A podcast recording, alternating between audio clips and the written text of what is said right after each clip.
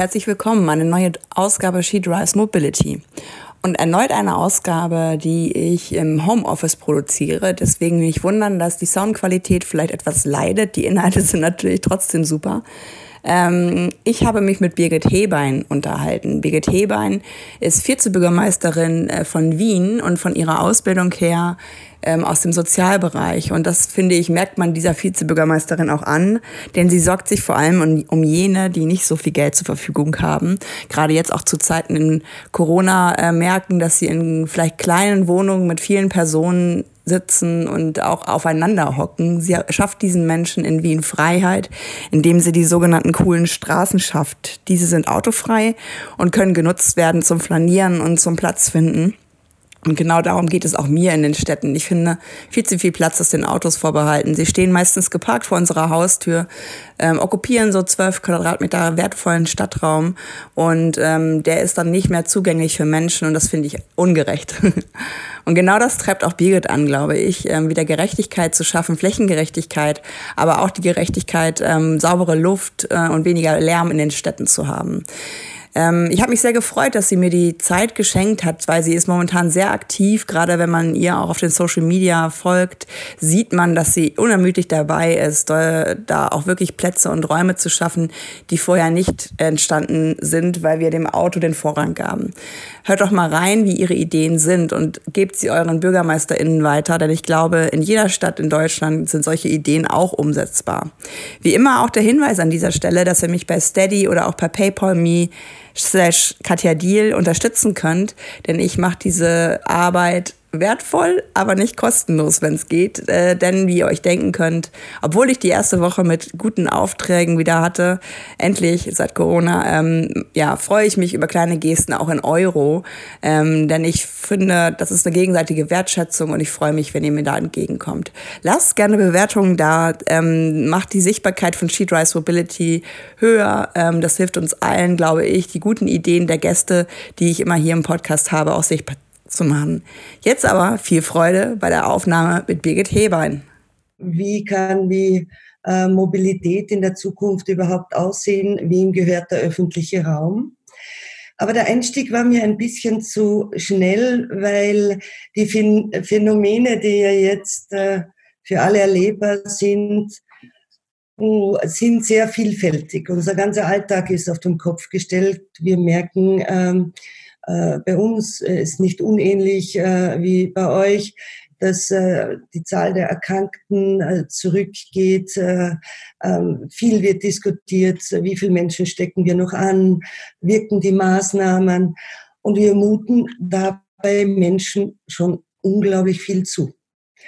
Und ähm, das ist so ein sehr wichtiger Aspekt dabei, weil es ist ja erlaubt, auch zwischendurch ins Freie zu gehen, Luft zu schnappen und äh, spazieren zu gehen. Und das halte ich für die Gesundheit enorm wichtig. Insofern hat der öffentliche Raum eine ganz andere Rolle. Gleichzeitig werden halt Phänomene sichtbar, ähm, wie zum Beispiel ähm, Pfleger und Pflegerinnen, Stellenwerte in der Gesellschaft ähm, und im Grunde führt jede Diskussion, die länger geführt wird, letztendlich zu einer Verteilungsfrage. Und diese werden wir noch beinhart führen müssen.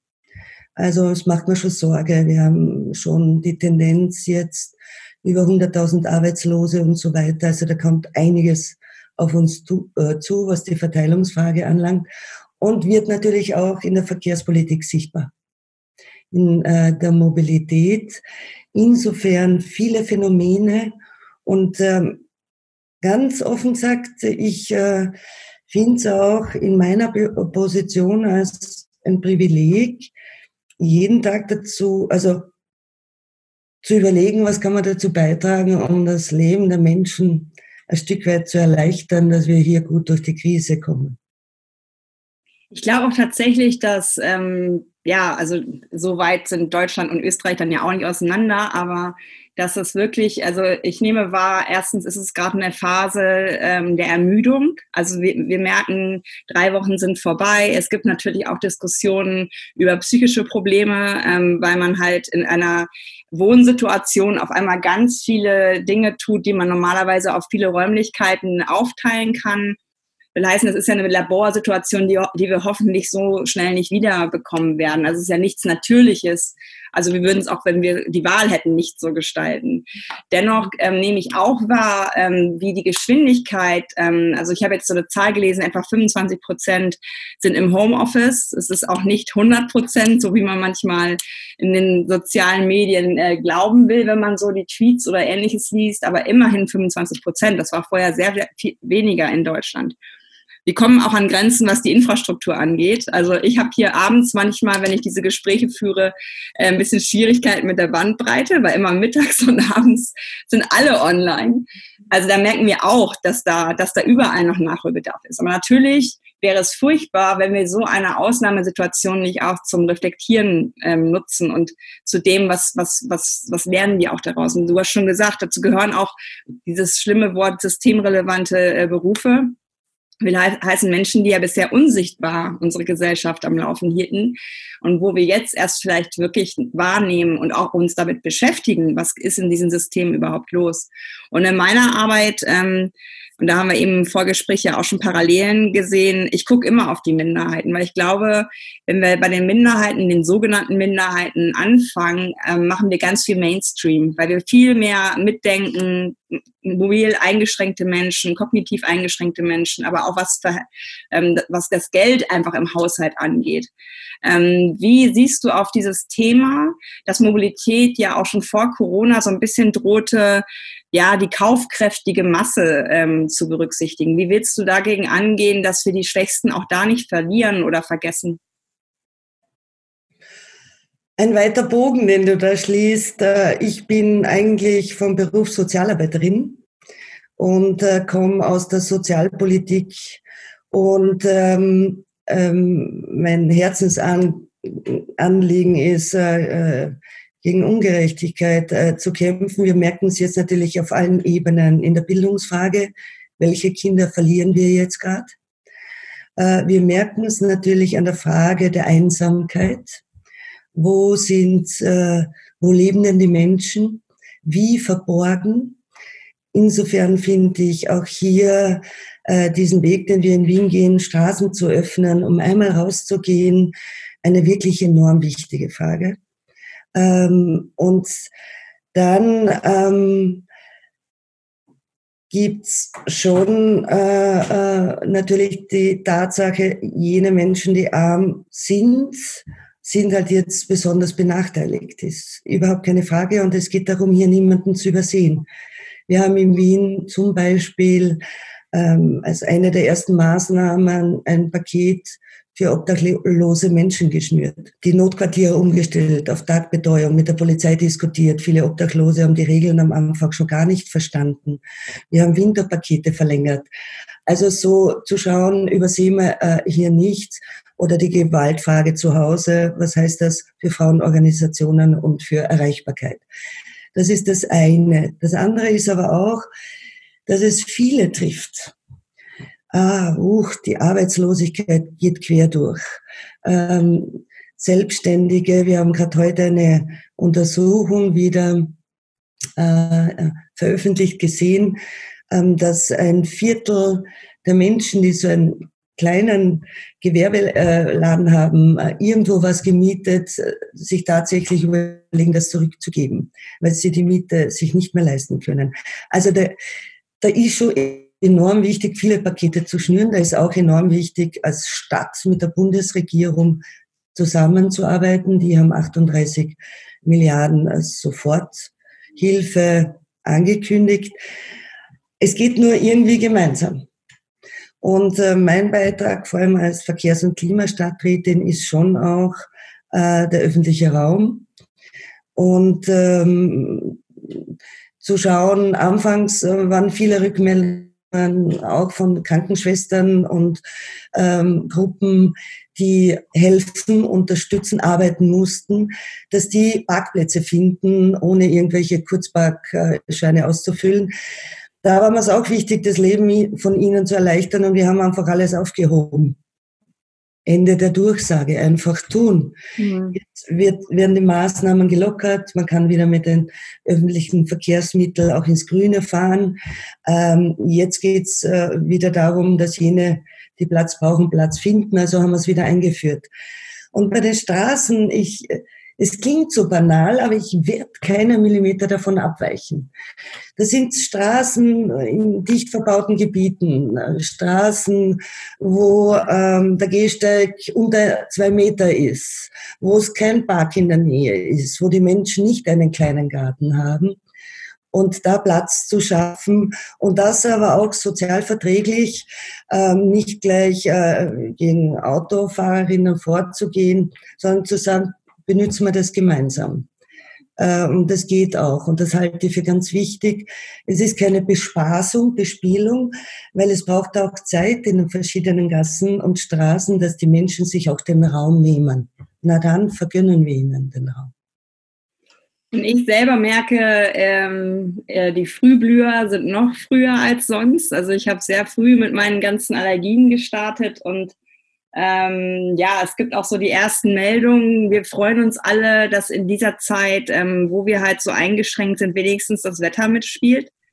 Es gibt aber auch Leute, die sagen, das Wetter spielt nicht mit, sondern es ist außer Kontrolle. Also eigentlich hätte es schon längst wieder mehr regnen müssen.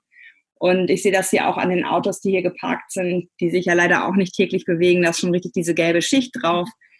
Ähm, und ich habe gelesen, ähm, dass es ein, ein Problem auch der Urbanisierung natürlich ist, dass, dass die Stadt an sich nicht oft so gebaut ist, dass sie sich kühlt, sondern eher aufhitzt. Und ähm, das merkt man, glaube ich, auch, wenn man so heiße Sommer in Erinnerung hat. Ich arbeite ja auch in Berlin, da bin ich teilweise wieder nach Hamburg gefahren, weil ich es nicht ausgehalten habe an manchen Sommertagen. Ähm, wie geht Wien mit solchen Thematiken um? Weil wenn man sich draußen aufhält, soll es ja auch immer noch angenehm sein. Und das schafft ja eigentlich nur Begrünung, die wir in manchen Bereichen der Stadt gar nicht mehr so vorratig haben. Ähm, wenn wir in Wien nichts tun, keine Klimamaßnahmen setzen, dann wird sich Wien äh, bis 2050 um 6, 7 Grad aufheizen. Das heißt, wir werden immer mehr Nächte haben, äh, wo es nicht mehr runterkühlt unter 30 Grad. Wir hatten letztes Jahr schon mehr äh, Hitzetote als Verkehrstote in unserer Stadt. Und was haben wir gemacht? Wir haben Hitzekarten erstellen lassen, aber nicht nur dort, wo es heiß ist, sondern auch, wo ähm, wohnen die Menschen, die am ärgsten von der Klima äh, von der Hitze betroffen sind, von den Auswirkungen der Klimakrise. Das sind vor allem alte Menschen und Kinder. Und wo gibt es am wenigsten Grünraum? Wo ist am dichtesten? Und diese äh, Zonen haben wir hergenommen und dort Straßen geöffnet. Äh, für die Menschen abgesperrt, für den Autoverkehr. Und es war faszinierend, weil die Bewohnerinnen haben sich den Raum genommen und Unglaubliches daraus gemacht. Die haben dort Hochzeiten gefeiert und äh, Kinder haben sich den, also eh klar, Räder geteilt. Äh, und das halte ich für das Entscheidende. Wir werden kein Mobilitätsverhalten erreichen, wenn man nicht ähm, den Menschen die Gelegenheit geben, den Platz sich selbst zu nehmen. Das ist der eine Punkt. Das heißt, Klimahauptstadt meine ich schon sehr ernst. Da geht, äh, da geht es äh, nicht nur um Klimaanpassungsmaßnahmen und Baumpflanzungen, Offensive und äh, den Raum der parkenden Autos zurückzudrängen, ähm, viel an Beschattung zu arbeiten, sondern auch nachhaltig zu bauen, in neue Technologien investieren. Darin sehe ich auch eine Chance. Und das sehe ich auch als einen Auftrag. Und die dritte Ebene ist diese, die du angesprochen hast mit den Allergien. Äh, ähm, und äh, vor allem dann noch dicht verbaut und Hitze. Das haben wir natürlich auch in unserer Stadt. Und da geht es letztendlich auch um Rückbau, da geht es letztendlich auch darum, äh, sich zu überlegen, wie kann man attraktiver machen, dass Menschen nur mehr Öffis benutzen oder vor allem Räder. und andere äh, Möglichkeiten jetzt mit Auto ähm, sich teilen und so weiter. Da führt kein Weg vorbei. Und das äh, äh, finde ich, äh, muss man auch den Menschen zumuten in aller Offenheit. Äh, und ich glaube auch, dass das geht. Wir haben es letztes Jahr erlebt mit den Kohlenstraßen. Ähm, das, der Platz wird genommen. Kein Mensch hat sich aufgeregt über die fehlenden Parkplätze, weil auch die Autofahrer und Autofahrerinnen sitzen nicht 24 Stunden am Tag in den Autos. Dieses Auseinanderspielen, äh, das halte ich für, das kann ich nie nachvollziehen. Ja? Also das sind äh, genauso äh, Mütter, Nachbarinnen, Nachbarn. Das ist, ähm, das müssen wir durchbrechen. Äh, überhaupt keine Frage. Wobei jetzt bei der Corona-Krise merke ich schon, ist ähm, meine Priorität schon die Gesundheit.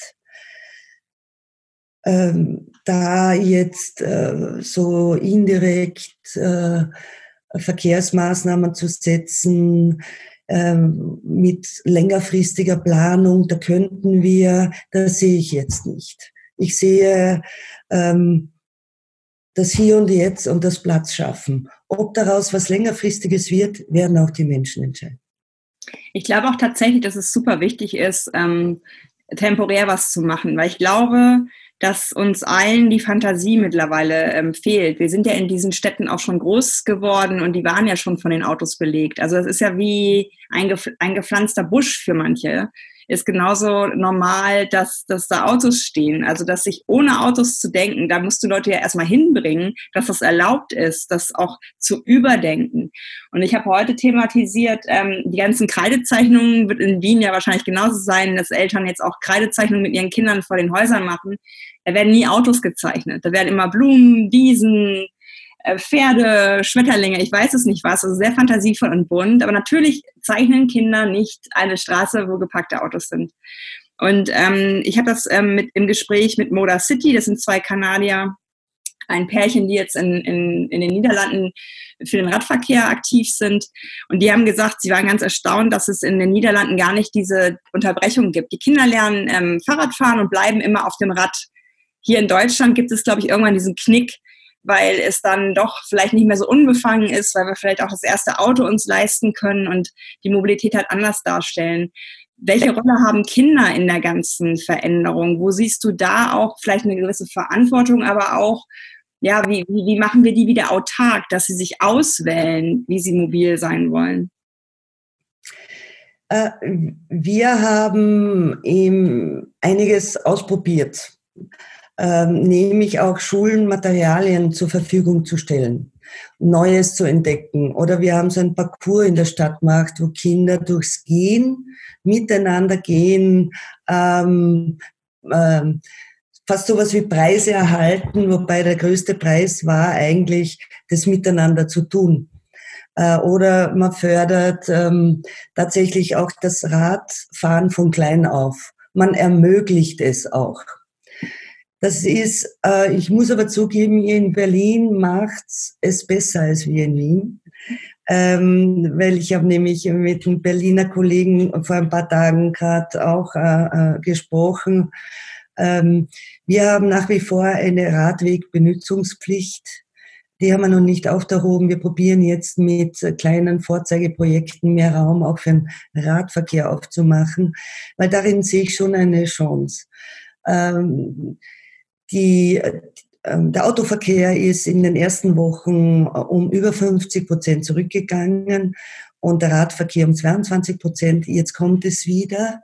Also mehr Geschäfte öffnen, mehr Bewegung, mehr Mobilität. Und ich glaube, dass das ein guter Zeitpunkt ist, hier auch zu investieren in sichere Radwege und auch in neue Alternativen Platz zu schaffen, ähm, weil äh, das Auto nach wie vor eine Sicherheit bietet. Äh, Menschen meiden noch den öffentlichen Verkehr. Ähm, man weiß noch nicht, wie es weitergehen wird äh, mit der Krise, mit der Ansteckung. Reicht der Abstand? Also da werden wir viel investieren müssen, auch dass der öffentliche Verkehr sicher ist für alle. Und jetzt muss man gut, gut schauen, dass man nicht übersieht, dass es zum Backlash kommt. Ich habe immer so, also letztes Jahr versucht, sogenannte Sehnsuchtsorte zu entwickeln. Also, dass man sagt, da möchte ich hin, das will ich auch. Und wenn ich Kino zeite, dann sage ich auch immer, ihr fahrt ja nicht an eine vierspurige Bahn, wo ihr möglichst schnell durch die Stadt kommt, sondern eigentlich fahrt ihr ja dahin, wo man gerne auch mal draußen sitzt und einen Kaffee trinken kann. Und für mich sind diese Beispiele, dass der Times, äh, Times Square mal richtig voll war mit Autos und jetzt sitzen da Leute an so Tischen mit Schirmchen und die Menschen, die sich da bewegen, können sich das gar nicht vorstellen, dass das jemals gewagt worden ist, einen Square, also einen Platz, der ja auch diesen Namen trägt, den Autos mal zu übermitteln.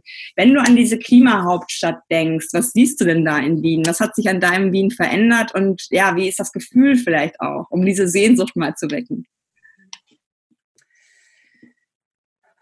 Ich sehe dann äh, vor mir äh, so eine Stadt der kurzen Wege. Mhm. Man innerhalb einer Viertelstunde ähm, äh, alles erreicht, äh, was notwendig ist und das unabhängig äh, vom Auto.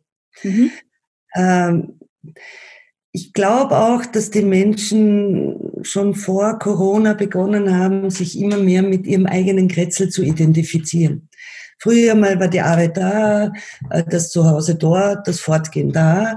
Und äh, da hat sich was verändert in den letzten Jahren, möchte ich fast sagen. Und äh, das bietet auch eine Chance. Auch jetzt äh, tut sich einiges im Bewusstsein, lokal einzukaufen, lokales Wirtschaften zu fördern. Ähm, darin sehe ich tatsächlich eine gute Möglichkeit. Das heißt natürlich, investieren in den öffentlichen Verkehr, vor allem in Bezirken, äh, Außenbezirken, wo man tatsächlich noch sehr vom Auto abhängig ist und einfach Orte der Begegnung äh, zu schaffen. Und äh, das läuft aber in Wien schon länger, schon seit einigen Jahren. Äh, Maria-Hilfer-Straße ist so ein großes Symbol dafür geworden bei uns in Wien. Und die Menschen fordern auch immer mehr Platz ein. Und das finde ich gut wenn, ähm, also es ist schon besser geworden, aber wenn man über Wien sprach als, als tolles Beispiel für Veränderung von Mobilität, war ganz oft das 365-Euro-Ticket.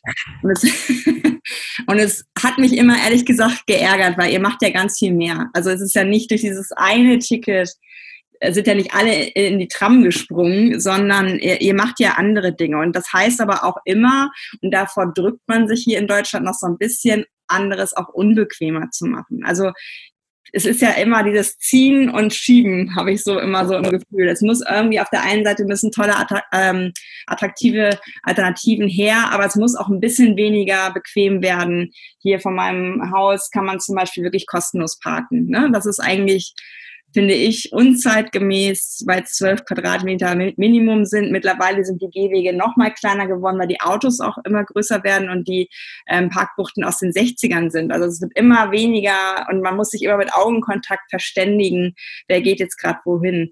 Magst du vielleicht kurz da noch mal einen Exkurs geben, was ihr alles so tut? Also wie ist das Mobilitätskonzept von Wien zu sehen? Welche verschiedenen Parameter habt ihr da? Ähm, erstens haben wir die Smart City Strategie, eine, eine, eine total klasse Strategie, ähm, und zwar tatsächlich in der Koalition getroffen und das mit jahrelanger intensiver Arbeit auch innerhalb unserer Abteilungen, verschiedenste und äh, mit sehr, sehr ambitionierten Zielen. Äh, das ist so eine Basis, auf die kann man sich auch immer wieder berufen. Äh, das ist das eine. Das andere ist, äh, es hat sich was verändert durch die letzten zwei Hitzesommer. Plötzlich wird Klimakrise spürbar, erlebbar. Und äh, dadurch, ähm, vor allem durch die Fridays for Future Bewegung, Tausende von Jugendlichen auf der Straße, die haben unglaublich viel geschafft. An Bewusstsein, an Veränderung, an für die Zukunft einstehen und das auch zu Recht einzufordern.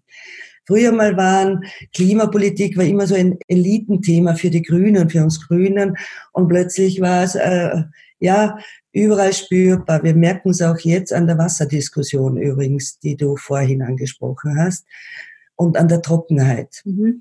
Das ermöglicht äh, eine, eine andere Politik, das ermöglicht leichter ähm, Rahmenbedingungen zu schaffen und Menschen äh, vieles zuzumuten und äh, zu experimentieren, auch in ähm, immer wieder über Forschung, neue Technologien ähm, zu diskutieren und das auch vorzuleben. Ähm, wir haben einen Campus gebaut, unglaublich neu, äh, selbsterhaltend. Und es geht. Und das Entscheidende ist für mich aber dabei nur, ähm, ist die ökologische Frage kann man nie von der sozialen Frage trennen. Nie. Das bedingt sich einander. Und äh, äh, das zu verstehen ähm, bedeutet äh, natürlich völlig anderes Handeln. Wer wohnt denn bei den äh, äh, Schneisen, wo die Autos äh, reinfahren, bei den äh, äh, großen Straßen? Wen trifft denn die Klimakrise als erstes? Äh, da tut sich was in, in der Gesellschaft oder Amazonas brennt. Und jetzt äh, gibt's äh, die Expertise wird anerkannt, der Klimaexperten, Expertinnen. Und jetzt heißt es einfach äh, zu handeln. Es liegt ja eh alles am Tisch was zu tun ist. Wir müssen gar nichts erfinden. Das denke ich nämlich auch. Und vor allen Dingen, was ich sehr schön finde, ist, dass du dieses Cross-Funktionale, ne? also ähm, ich habe mich mit Claudia Kempfert diese Woche ja auch unterhalten und sie meinte auch, diese Nähe zwischen Politik, Wissenschaft, aber auch der Zivilgesellschaft, die war noch nie so da wie jetzt. Und ähm, noch vor fünf Jahren wäre man wahrscheinlich belächelt worden mit dem Spruch, alles ist verbunden. Ne? Das ist so, was man ins Yoga-Studio hängt oder so, keine Ahnung. Aber eigentlich machen wir das gerade. Wir bleiben ja nicht, in den meisten Fällen zumindest nicht für mich zu Hause, sondern für jemanden, den ich anstecken könnte, obwohl ich gesund bin. Und ähm, das ist so etwas, wo ich so ein bisschen hoffe, das hat ja auch was mit Klimakrise zu tun. Auch da sind wir ja verbunden mit den Menschen, die jetzt schon die Auswirkungen haben. Plus, dass es natürlich, das habe ich auch über die ganze Arbeit, die ich so leiste, gemerkt, ähm, dass Menschen mit ähm, ja wirklich Atemwegserkrankungen auch jetzt schon merken, dass, dass es im wahrsten Sinne schlechter Luft ähm, kriegen ist, was sowas angeht. Wie siehst du diese, diese Gerechtigkeit? Weil hier in Deutschland haben wir sehr schnell ja, so ein, so ein, ich sag schon fast Beißreflex, was Freiheit angeht. Also wir sind das einzige Land ohne Tempolimit und ich habe mich ähm, vor ein paar Wochen rausgelehnt aus dem Fenster und habe gesagt, es gibt keine Gründe, das Ding nicht zu machen, also Geschwindigkeit zu begrenzen, außer ich will aber doch, weil alle Fakten sprechen ja dafür, dass man Geschwindigkeit begrenzt und das geht hier aber nicht, weil es geht sofort an was ganz Inneres von, ich will meine Freiheit verwirklichen. Wie meinst du auch vielleicht aus deiner ursprünglichen Arbeit heraus, wie machen wir den Menschen deutlich, dass wir halt nicht nur unsere ähm, Freiheit sehen dürfen, sondern dass, wenn wir eine gute Zukunft gestalten, wir auch wirklich sozial gerecht und Freiheit auch als ganzheitliches System sehen sollten? Ähm, da fallen mir jetzt viele Bilder ein, äh, die sehr unterschiedlich sind. Das eine ist, durch die Krise ähm, wird jetzt schon der Begriff der äh, Solidarität ein völlig anderer. Es ist unglaublich, was sich hier tut an Hilfsbereitschaft, an Nachbarschaftshilfe, an Initiativen, die hier aktiv sind. Äh, das finde ich so dermaßen klasse, das beeindruckt mich immer wieder aufs Neue. Äh, das heißt, da hoffe ich sehr, dass dieser Solidargedanke was verändert. Ich glaube tatsächlich, es findet gerade Veränderung statt und wir wissen alle noch nicht, was das mit uns machen wird und unserer Gesellschaft. Ja, was äh, das, ähm, wie wir Gesundheit definieren werden. Wir wissen hoffentlich, wie wichtig der Wohlfahrtsstaat ist und ein Gesundheitssystem ohne einer neoliberalen Politik und äh, Privatisierungen, das ist das eine. Aber wie wird sich zeigen? Werden wir äh, eine Berufsgarantie im Gesundheitssystem schaffen? Wird es Mindestlöhne von 2000 Euro geben? Ich weiß es noch nicht. Wir merken ja auf der anderen Seite auch, ähm, dass halt äh, wir gleichzeitig Grund- und Freiheitsrechte gerade in einem Ausmaß aushebeln, wo wir rechtzeitig schauen müssen, dass wir hier die Kurve auch wieder kratzen. Ja? Das heißt, es ist noch nicht ganz greifbar, auch nicht, wie lange es dauert. Wir wissen es nicht. Äh, das ist die eine Ebene, ähm, wo schon die Frage sein wird, äh, werden die Konjunkturpakete dann nachhaltig und gerecht werden? Oder gehen wir in die andere Richtung?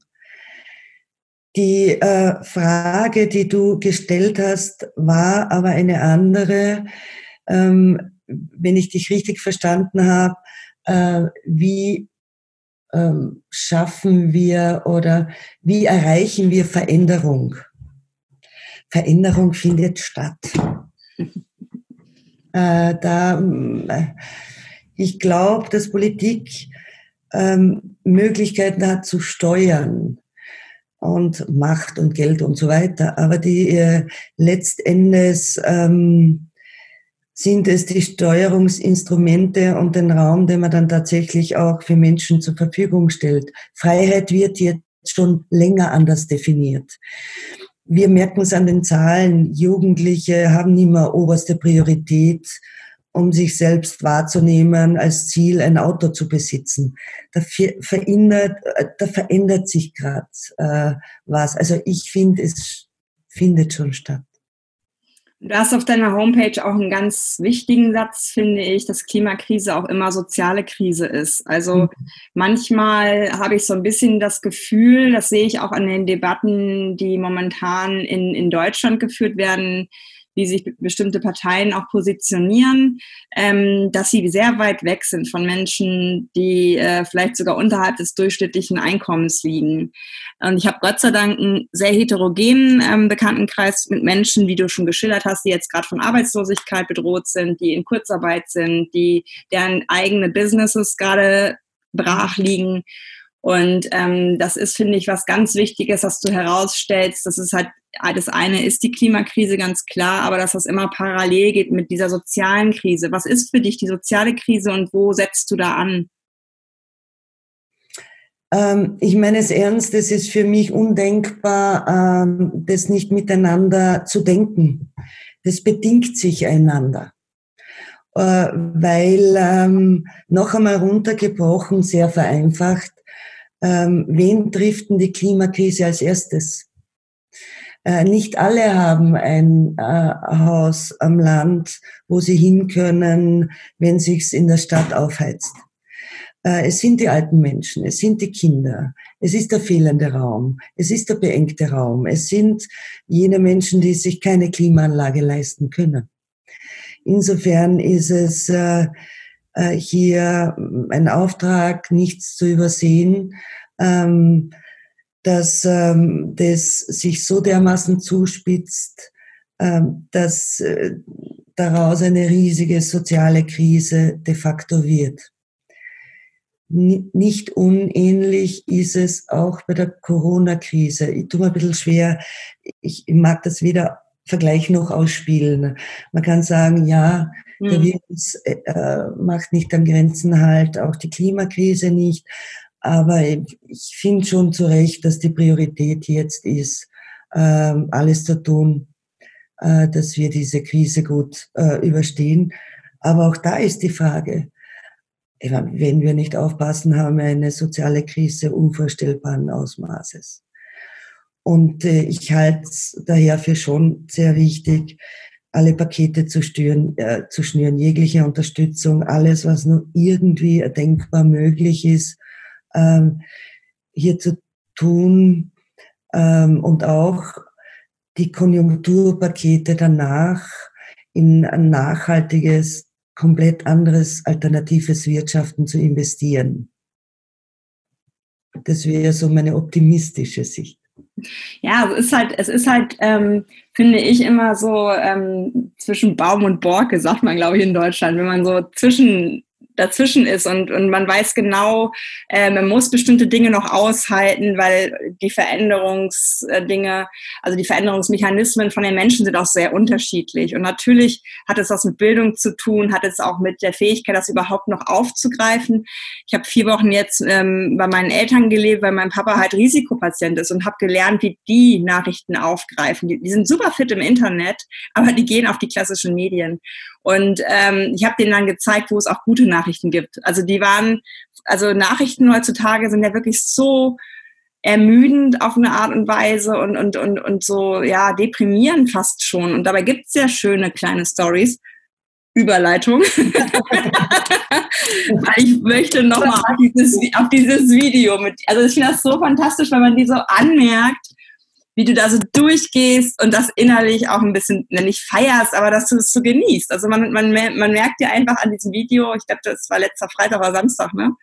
Ähm, da, wo du durch diese Straße gehst und ähm, das hat ja auch so positive Resonanz gehabt. Deswegen würde ich dich bitten, damit wir positiv enden, ähm, welche Dinge macht ihr denn gerade? Also was, was, was ist auch, finde ich, legitim in kleinen Schritten? Hauptsache man macht was, aber man macht wenigstens kleine Schritte. Ähm, was sind gerade so die Aktionen oder diese temporären Dinge, die ihr in Wien macht? Beschreibt doch mal bitte. Ähm, das Strahlen dort äh, durch die temporäre Begegnungszone zu äh, gehen, kann man schon erklären. Ich freue mich wirklich. Ich freue mich über jeden einzelnen Menschen, ob alt oder jung, der jetzt mehr Platz hat. Äh, und es taugt mir ungemein. Und äh, die, ich war ah, ich weiß nicht mehr, ich kriege die Tage schon durcheinander. Ich glaube, vorgestern äh, in einer, ja, in einer anderen Begegnungszone, äh, dort haben wir ein kurzes Video gedreht und da kommt irgendein Nachbar von oben, schaut runter und sagt, ähm, ja, ich bin zufrieden, jetzt ist ruhiger da. Oder man geht um die Ecke und ein Vater mit zwei kleinen Kindern sagt, ja, wir sind noch ein bisschen vorsichtig, aber es taugt uns. Ja, ja, Mai, für was ist Politik da? Noch schnell. Also diese Frage muss man sich ja eh immer wieder stellen. Aber das finde ich einfach klasse. Inzwischen haben wir in 13 Bezirken solche Straßen. Das heißt, ähm, zum Teil noch äh, in, äh, in Umsetzung. Und jetzt haben wir alle Bezirke angeschrieben. Das ist auf der einen Seite. Auf der anderen Seite haben wir es erreicht, dass man äh, abgesperrte Straßen, die es gibt in Wien, einfach jetzt benutzen kann. Wir haben eine grüne Klimaministerin in der Bundesregierung, Verkehrsministerin, auch wieder mehr Platz. Jetzt überlegen wir uns die nächsten Schritte. Natürlich ist das ähm, wichtig, einfach äh, Platz äh, zu schaffen. Und ganz offen, wenn eine Straße da ist, die nicht angenommen wird, machen wir es halt wieder zu, machen wir die nächste auf. Also einfach tun. Ja? Und ähm, das ist so das ähm, äh, eine. Das andere ist natürlich äh, zu schauen, jetzt, ähm, wie schafft man das Abstandhalten auch tatsächlich? Äh, was braucht es hier noch? Wir haben jetzt auch äh, ein Parteihickhack gegeben, auch äh, viel Parks geöffnet. Und ähm, zu schauen, also das ist so das eine. Das andere in der Verkehrspolitik muss man jetzt schon hergehen und diesen Backlash verhindern und, und Alternativen anbieten. Es geht nicht äh, anders als wie äh, Alternativen anzubieten, überall. Und das, ich sehe im Radverkehr tatsächlich eine große Chance oder in Sharing-Systeme, die man einfach anbietet. Warum denn nicht? Jetzt habe ich jemanden getroffen, auch wieder übers Fenster. Ich glaube, das wird das neue Kommunizieren werden über dem Fenster so. Äh, ich sage, na für was brauchen wir überhaupt im Innenbezirk überhaupt Autos? Unterschätzt das nicht. Da tut sich was in, in, in der Gesellschaft. Ähm, und äh, auch dieses Gefühl, dass man die Krise nur gemeinsam hinbekommen, diese unglaubliche Solidarität, auch diese Disziplin, äh, sich nicht anzustecken, auch den anderen nicht. Ich glaube, so geht's. So könnte gehen. Und du hast gerade so ähm, im Nebensatz so ein bisschen von äh, Querelen auch berichtet. Also ich glaube tatsächlich, dass es auch gut, dass ihr das oder du äh, transparent macht, dass das ähm, auch ein Prozess ist in der Politik und dass es aber auch äh, Personen wie dich braucht, die da am, am Ball bleiben. Hast du da Tipps? Also suchst du dir da Verbündete? Ähm, weil das ist ja wahrscheinlich auch sogar behördenübergreifend. Also es ist ja, wenn man als Laie das System nicht kennt, ähm, sagt man ja immer, was dauert das? Und dann hat man vielleicht mal einen Einblick und denkt, wow, okay, es ist wirklich kompliziert. Ähm, messt dir das an Stadtzielen, dass du immer sagen kannst, wir haben uns da aber jetzt drauf äh, geeinigt und wir machen das oder wie, wie gehst du da vor? Ehrlich gesagt, ähm, ganz einfach. Ich rufe ein paar Bezirksvorsteher, Vorsteherinnen an, frage, was sie von der Idee halten. Die haben gesagt, ja, ist ganz gut. Dann lasse ich meine Abteilungen ähm, irgendwie äh, damit beauftragen, was können wir tun? Mhm. Was würden Sie gut finden? Sie sind die Experten, Expertinnen. Und dann äh, trifft man Entscheidung und sagt, ja, das ist am praktikabelsten es war ehrlich gesagt das größte Problem am Anfang, überhaupt genug Straßenschilder zu bekommen, um diese, ähm, äh, um diese Straßen auch zu eröffnen. Aber das ist uns dann auch gelungen. Ja, und dann muss man halt manchmal ein paar Ehrenrunden in der Politik mit Koalitionspartnerinnen äh, laufen. Äh, ja, ähm, ist so und dann freut man sich, wenn es gelingt. Zum Abschluss vielleicht nochmal, wie ist denn deine Mobilität? Also wie erlebst du Wien? Ähm, wie bist du unterwegs? Ähm, und, und hilft dir deine eigene Mobilität auch bestimmte Dinge zu entdecken, die man verbessern muss? Ich bin äh, seit Jahrzehnten eine Sommer- wie Winterradlerin. Also da war ich schon lang, also noch lang gar keine Grüne. Also, überhaupt, Politik hat mich damals nicht, schon gar nicht interessiert. Äh, für mich ist das Radeln meine alltägliche Freiheit. Äh, am Radl habe ich das einmal eins mit meinen Kindern gelernt auf dem Weg in die Schule. Also für mich ist Radl tatsächlich ein Stück Freiheit. Mhm. Und ähm, gleichzeitig, ja, verwende ich auch U-Bahn oder fahre auch gelegentlich Auto. Aber ja, ich bin eine leidenschaftliche äh, Radlerin. Ähm, verändert hat sich äh, meine Sichtweise durch meine Funktion. Ich habe plötzlich Dinge in der Stadt entdeckt, aber gedacht, wo, warum habe ich die überhaupt noch nie gesehen? Also das war so ein Neuentdecken der Stadt. Einfach weil ich, ich mir taugt der Job sehr, diese Aufgabe. Äh, und äh, es gibt so viel klasse Menschen bei euch wie bei uns. Und das macht immer wieder ein gutes Gefühl, wo man sagt, ja, und der nächste Tag soll kommen. Das war ein sehr schönes Schlusswort. Ich danke dir für deine Zeit. Die Dreiviertelstunde ist nämlich schon um.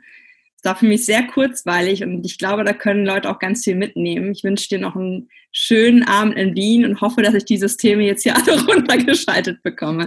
Tschüss, Birgit. Danke für deine Zeit. Tschüss. Danke dir, danke.